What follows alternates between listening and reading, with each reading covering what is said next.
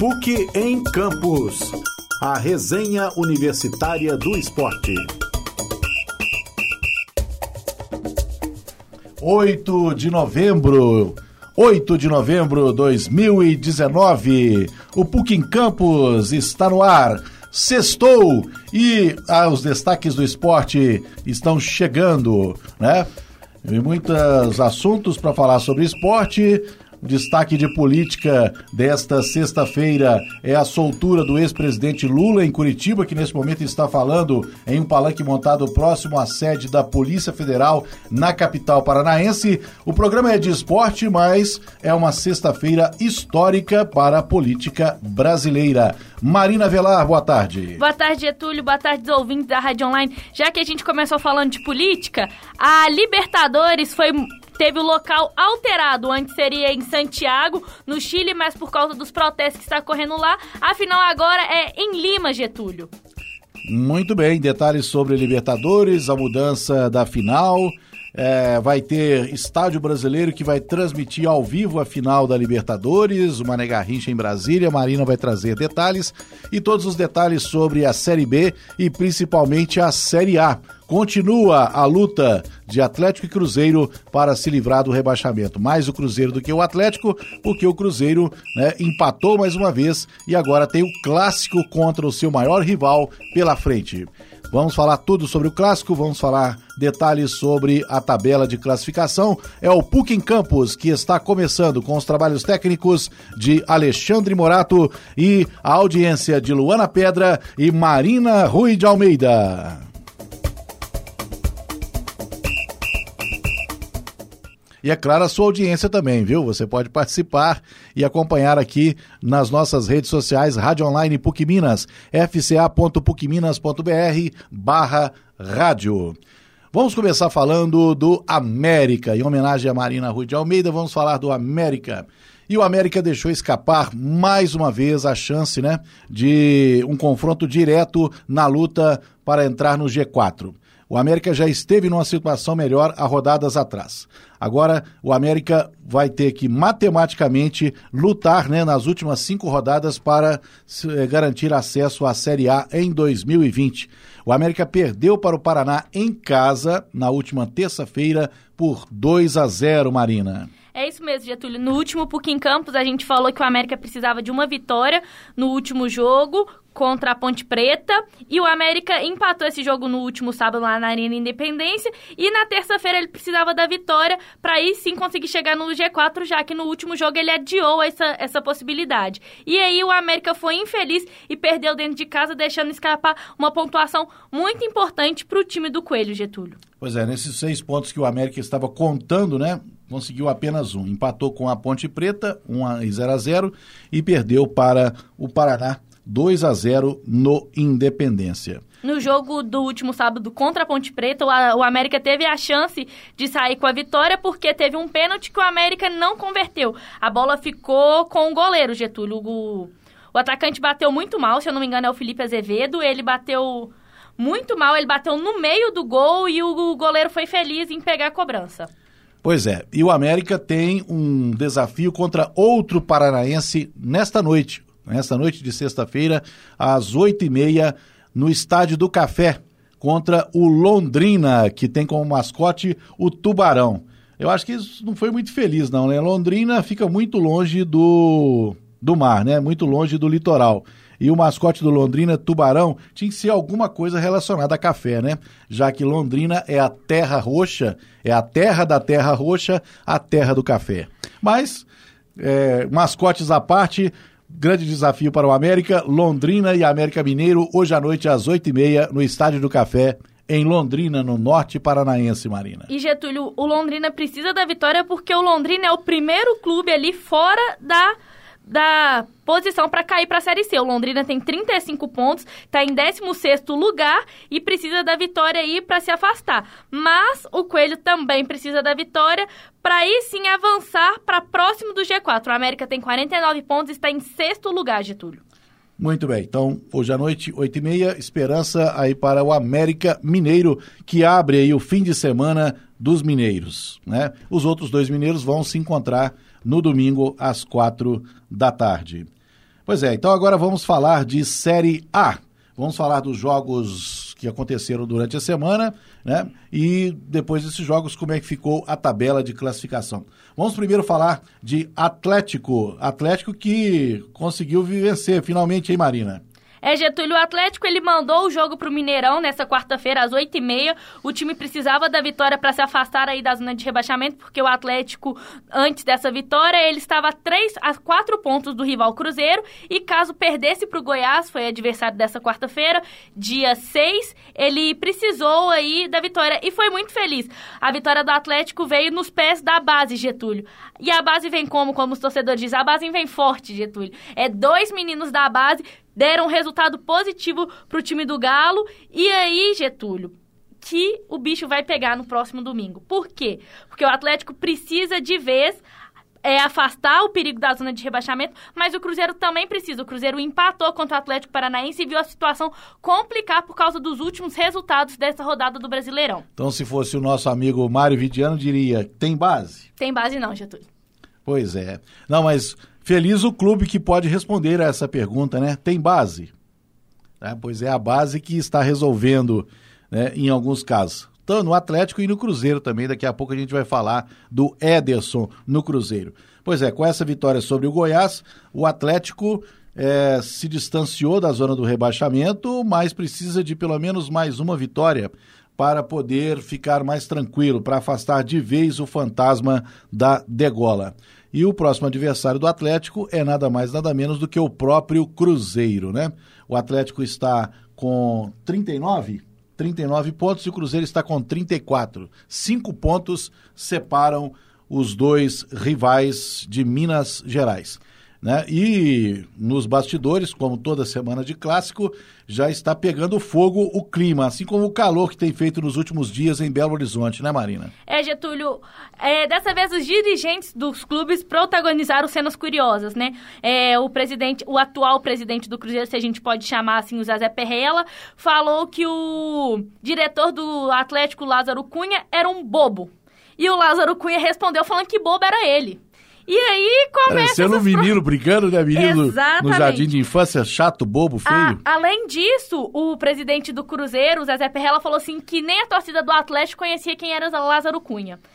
E aí as provocações vêm em diversos âmbitos, Getúlio, tanto por parte deles quanto por parte da torcida, que agora a torcida do Atlético fala assim, é, entre aspas, eu vi um, uma postagem nas redes sociais hoje falando assim, o Perrella tá falando isso só porque ele é conhecido por causa do helicóptero, mais nada. Então as provocações estão ultrapassando a linha do futebol, Getúlio. É, e chegando às pistas de voo, né? Exatamente. Pois bem. Então agora vamos falar de Cruzeiro. Cruzeiro também na quarta-feira, né? Tinha um jogo importante, mais uma aposta de vitória, mas não saiu do 0 a 0 com o Atlético Paranaense. Agora, de novo, pelas circunstâncias do jogo, não nas circunstâncias da tabela, porque continuou ruim, mas nas circunstâncias do jogo foi até um bom resultado, principalmente porque foi fora de casa, né, Marina? É, Getúlio, o Atlético Paranaense pegou o Cruzeiro em casa e o jogo ficou empatado, e o Atlético Paranaense disputou essa partida sem técnico, né? É, o Thiago Nunes rescindiu o contrato com o clube com o Furacão e assinou já com o Corinthians. Então, houve é, um comentarista daqui da Rádio Mineira chegou a falar que os jogadores do Atlético Paranaense ameaçaram não entrar em campo nesse jogo por causa do o Thiago Nunes, que havia saído. Então, o Cruzeiro tinha tudo para sair com a vitória, já que o clube estava desestabilizado. Mas o Cruzeiro foi até teve até um bom resultado, né? Vai lembrar que o Cruzeiro chegou a marcar, mas foi anulado o gol com o VAR. E ainda tem uma polêmica envolvendo esse jogo, Getúlio. O autor do gol do Cruzeiro foi o Sassá, que entrou no segundo tempo para resolver aí, como sempre, os torcedores do Cruzeiro sempre falam isso, que o Sassá entrou e ele resolveu, e o, o, o histórico do Sassá é positivo. É, é, poucas vezes o atacante cruzeirense ele não fez gol quando entrou no segundo tempo. Mas em um lance ele acabou machucando o, a joia da base do Atlético Paranaense, o Bruno, e o empresário desse menino ficou com raiva e xingou o Sassá, falou que ele era desleal, era uma conduta antidesportiva, e o Sassá respondeu ele nas redes sociais, Getúlio, com palavras de baixo calão, se a gente pode dizer assim. Baixíssimo, né? É. É bem lá embaixo. Pois é, Marina. E o Sassá acabou sendo expulso nesse jogo porque ele tinha recebido cartão amarelo nesse lance é, com o Bruno Guimarães, o volante do Atlético Paranaense, né? E no segundo tempo o Cruzeiro chegou a fazer o gol, mas foi anulado pelo VAR por alegando que o Sassá teria desviado, tirado a bola do goleiro, né? Com o braço. Teria usado o braço para poder deu uma de Maradona, né? Teria dado uma de Las Maradona. Maradona pode, né? É. Maradona pode, o Sassá não pode. Na época do Maradona, se, se houvesse VAR na época do Maradona, hein? Na época do José Roberto Wright, na época do José de Assis Aragão, as coisas teriam sido talvez bem diferentes. Na época do Armando Marques também, né? O Armando Marques, todos devem conhecer, o Armando Marques foi, inclusive, no final da vida dele, foi presidente da comissão de arbitragem da, da CBF em 1974, na final do Campeonato Brasileiro, entre Cruzeiro e Vasco da Gama, né? Naquele tempo eh, não havia acréscimo, né? No, o juiz é, ele dava um, um, um, não havia o acréscimo assim no relógio, né? É, não havia aquele anúncio assim que o juiz quando chegava perto dos 45 minutos, ele anunciava e subia a plaquinha: dois minutos, três minutos, quatro minutos de acréscimo. Não existia isso. Né? E, e, o Cruzeiro chegou a fazer um gol, a bola atravessou a linha né? do, da meta do goleiro. É, na época o goleiro era, se não me engano, era o Mazarop, não sei se já era o Mazarop do goleiro do Vasco, mas o fato é que o juiz Armando Marques deu apito final quando a bola atravessava a linha né, do, da, da meta do goleiro do Vasco e assim o Vasco sagrou-se campeão brasileiro de 1974. Getúlio, esse jogo a gente tem que fazer um destaque especial para o Paredão Azul, que foi o goleiro Fábio, que fechou todos Esse as... jogo contra o Atlético Paranaense. Exatamente. Voltemos a 2019. Exatamente. O Fábio teve uma noite excepcional e fechou todo o gol do time celeste. O Atlético Paranaense teve boas chances, mas todas foram barradas no capitão Fábio Getúlio. Pois é. Então o Sassá foi expulso, né, vai desfalcar o Atlético, vai desfalcar o Cruzeiro no próximo domingo, né, mas o Cruzeiro terá a volta de Thiago Neves, que foi poupado nessa partida, nem viajou para Curitiba, né, poderá ter a volta também de Marquinhos para Marquinhos Gabriel, na verdade o Marquinhos Gabriel jogou, né? É, não se sabe é se o, o David, né, vai poder porque ele saiu mancando, saiu machucado, né, foi até substituído pelo Ezequiel. Então vamos saber como é que o Abel Braga vai montar o Cruzeiro para enfrentar o Atlético neste, é, nesse domingo. Já que você falou em Marquinhos Getúlio, é, o Marquinhos, jogador da base do Atlético, autor do primeiro gol, como a gente falou anteriormente, ele pode ficar fora do clássico porque ele sentiu um incômodo na coxa e aí pode ser poupado poupado, né? A gente estava falando abaixo que o Cruzeiro vai ter com a ausência do Sassá, mas o time atleticano também vem com algumas baixas, né? O Elias já não foi confirmado que não joga esse clássico, o Natan também não joga esse clássico e provavelmente o Marquinhos também não deve jogar esse clássico. Mas existe a possibilidade do volante Jair retornar ao clube atleticano, Getúlio. Quem também está sendo avaliado, se terá condições de jogo no Cruzeiro, é o lateral esquerdo Egídio, que também saiu sentindo, né? Então, o Cruzeiro, por enquanto, tem uma incógnita em algumas posições, mas é, pode ser que o time seja este para o confronto contra o Atlético. Getúlio, a gente estava falando sobre o Thiago Nunes ter cancelado o contrato com o Atlético Paranaense e ter assumido o Corinthians. O Atlético viveu uma polêmica nessa quinta-feira, que foi o blog do Juca Kofuri falando que o Atlético estaria pro, é, teria procurado o Carilli para ser o novo técnico do time atleticano no ano de 2020. Rapidamente, a assessoria do Atlético negou que existia essa contratação, porém, o presidente do Atlético, Sérgio Sete Câmara, viajou para São Paulo de forma inesperada e ninguém sabe até hoje o porquê que ele tá lá. Então, vamos aguardar as cenas dos próximos capítulos, se Carilli vem ou não para o time atleticano, Getúlio. Tá certo, é. O Fábio Carilli, que deixou o Corinthians e está é, cotado, né? Alguns dão como certo, como por exemplo o cronista Juca Kifuri, que ele vem para o Atlético em 2020. E é, nessa semana o Thiago Nunes acabou assinando um pré-contrato com o Corinthians para jogar a temporada de 2020, um ano apenas, porque é até o final do mandato né, do atual presidente do Corinthians, André Sanches. Pois muito bem, vamos ver, Marina, como ficou a tabela de classificação depois dos jogos. Vamos repassar então os jogos primeiro, né? Esses jogos da trigésima rodada. É, Getúlio, foram jogos... Trigésima ou trigésima primeira? Trigésima primeira, se eu não estiver enganada, Getúlio, vou conferir aqui. Esses jogos foram muito importantes pro, pro Cruzeiro, porque já que o Cruzeiro empatou contra o Atlético Paranaense na quarta, ontem o Cruzeiro dependia de resultados para sair da zona de rebaixamento ou para ficar na zona de rebaixamento, né? O Cruzeiro precisava que o São Paulo vencesse o Fluminense para ele sair, porém o São Paulo perdeu dentro do Morumbi para o time do Fluminense. E Getúlio, quando a maré tá ruim, até o time do, deixa eu vou lembrar, ganhou do Inter. O CSA. O Ceará, o Ceará, o Ceará ganhou do Inter mas nem tudo está perdido. O CSA perdeu para o Grêmio e o Botafogo também perdeu. Então o Cruzeiro aí estava na zona de rebaixamento até por volta das 9h40, quando os jogos do Fluminense e São Paulo havia encerrado e o jogo do Internacional e Ceará havia encerrado. Porém, nem tudo estava perdido porque o Botafogo perdeu para o Flamengo e roubou a vaga aí do time celeste, Getúlio. Então, o Botafogo agora entrou na zona de rebaixamento. Pois é. É, então, quem imaginaria que o Ceará vencesse o Internacional, se bem que foi em casa, é difícil ganhar do Ceará em Fortaleza. E mas ah, o resultado mais surpreendente foi o São Paulo perder no Morumbi para o Fluminense por 2 a 0. Né? Se fosse em outras épocas não seria nenhuma surpresa, mas com essa campanha que o Fluminense tem feito, né, o time do São Paulo realmente é um time surpreendente e irregular, né? Não é, Luana Pedra? Luana Pedra é, vive nos surpreendendo, assim como São Paulo.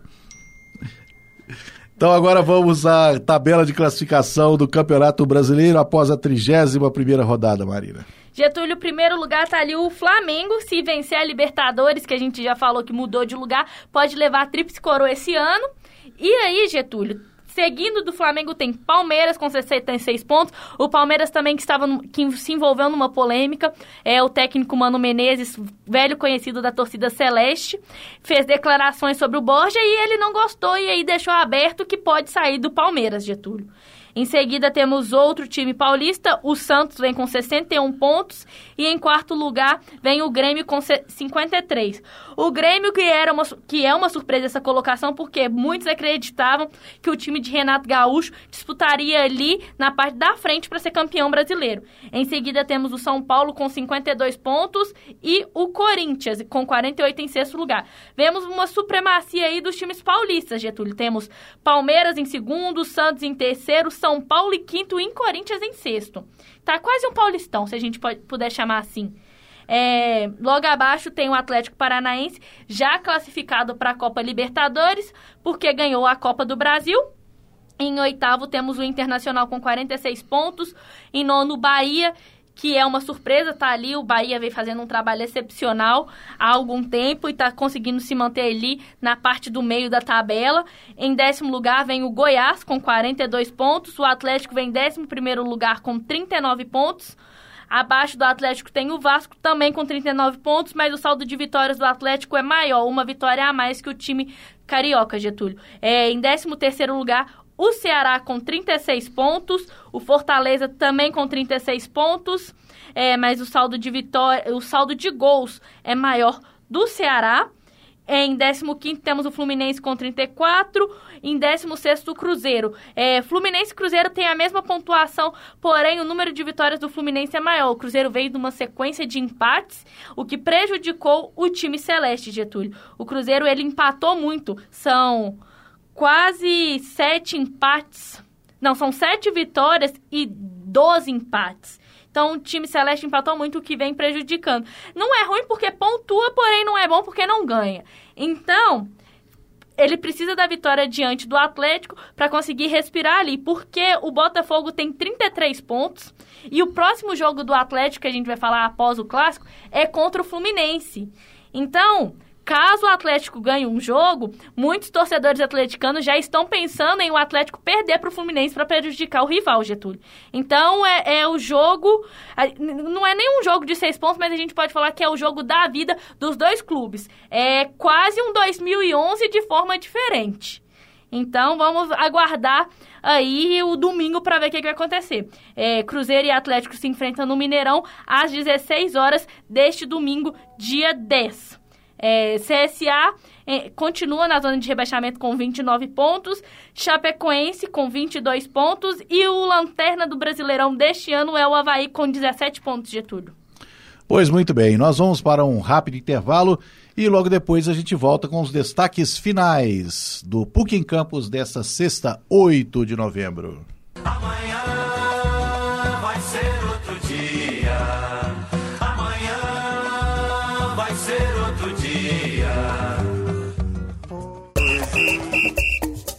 PUC em Campos. A resenha universitária do esporte. Agora são 6 horas e 52 minutos. Estamos chegando ao final do PUC em Campos desta sexta-feira, 8 de novembro. Marina, você tem algum destaque final, hein? Getúlio, é, são dois destaques que eu tenho aqui, que é sobre a final da Sul-Americana. Ela acontece neste sábado, Getúlio, lá no Paraguai. O jogo entre Independente Del Valle, que foi o time que eliminou o Corinthians, e Colón, que foi o time que eliminou o Atlético, Getúlio. Outro destaque é que o estádio Mané Garrincha, lá em Brasília, terá telões para o torcedor assistir a final da Libertadores entre Flamengo e River Plate da Argentina, que será em Lima, no Peru, Getúlio. Vale lembrar que Brasília não possui um time de futebol de expressão, então muitos torcedores ali da, de Brasília é torcedor do Flamengo. Então, podemos esperar o Mané Garrincha cheio. O Mané Garrincha que foi construído para a Copa do Mundo 2014 e se tornou um grande elefante branco, Getúlio. Muito bem. E no vôlei, né, um destaque final, o Praia Clube venceu a equipe do Minas Tênis Clube no feminino e sagrou-se campeão do do Campeonato Mineiro, né, de voleibol feminino então, o Praia Clube, que já havia na semana passada, né, na disputa contra a equipe do, do Minas, já havia vencido nesta Recopa, né, a disputa entre as duas equipes. Agora ele sagra-se campeão no Mineiro, Campeonato Mineiro de Vôlei Feminino, né, que aconteceu nesta quinta-feira, uh, e o Praia Clube de Uberlândia sagra-se campeão. Pois muito bem, Estamos terminando o PUC em Campos. Getúlio, antes o de terminar... O áudio vazou aqui, mas tudo bem, pode falar, Marina. Antes de terminar o em Campos, a gente só quer salientar que, como vai ter um clássico no próximo domingo, vale deixar bem registrado que é só um futebol e a paz dos estádios tem que se manter. Então, para o torcedor que estiver indo, se manter cada um com seu time, cada um defende as suas cores, mas não precisa de pancadaria, selvageria e truculência, né, Getúlio? A gente reforça que é só futebol. É, e o estádio estará cheio, o mandante é o Cruzeiro, são 10% dos ingressos apenas para a torcida atleticana. E até a hora do almoço, hoje, já haviam sido garantidos 35 mil ingressos para o clássico. Alguns setores do Mineirão já estão esgotados. Por exemplo, o setor laranja, que é um dos mais procurados, já foi esgotado. Tanto o laranja superior quanto o laranja inferior. Então a torcida aí que ainda está procurando ingressos para o clássico de domingo tem que procurar em outros setores. Né? O pessoal da, do, do sócio torcedor aí, tanto do Cruzeiro e no Galo da Veia. O Galo da Veia está vendendo os ingressos aí para é, os disponíveis né, para o Atlético, a procura está sendo grande. Né? Mais uma vez, como todo clássico é cercado de muita expectativa, muita emoção, mas esse especialmente, né, ele tem é um duelo à parte, porque tanto o Cruzeiro quanto o Atlético têm objetivos muito claros, né? O Cruzeiro escapar realmente da zona do rebaixamento, né? não entrar na zona do rebaixamento, não voltar para ela, e o Atlético né, não querer né, ter a sombra da, da, da, do rebaixamento do Z4 nas próximas rodadas, ou seja, afastar de vez o fantasma do rebaixamento. É, Getúlio, só para finalizar, o torcedor atleticano que comprar o ingresso através do Galo na Veia, ele precisa trocar o ingresso pelo setor, é,